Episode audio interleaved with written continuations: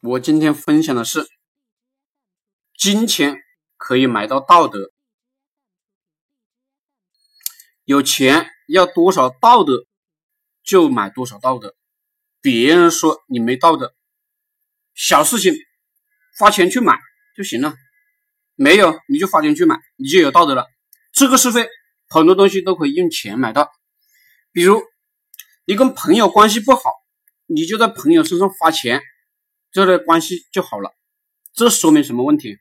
这说明人际关系不好的本质是没有在对方身上花钱，没有给对方带去利益，这就是社会的本质。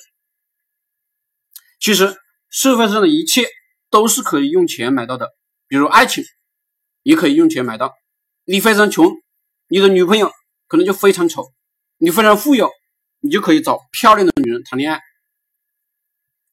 实上，是你在恋爱市场上有钱可花，你买得起贵一点的恋爱。不相信金钱的力量与否定金钱力量的人，基本上是蠢货。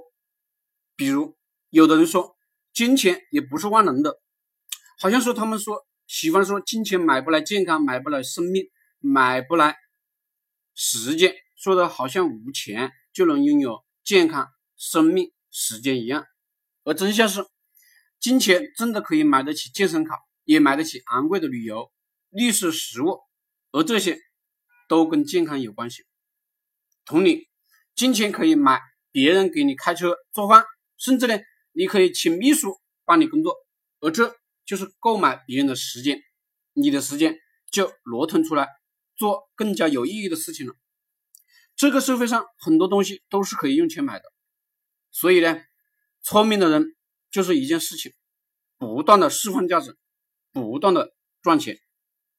这是一个金钱的社会，金钱几乎可以买到一切，包括道德、爱情、时间、健康。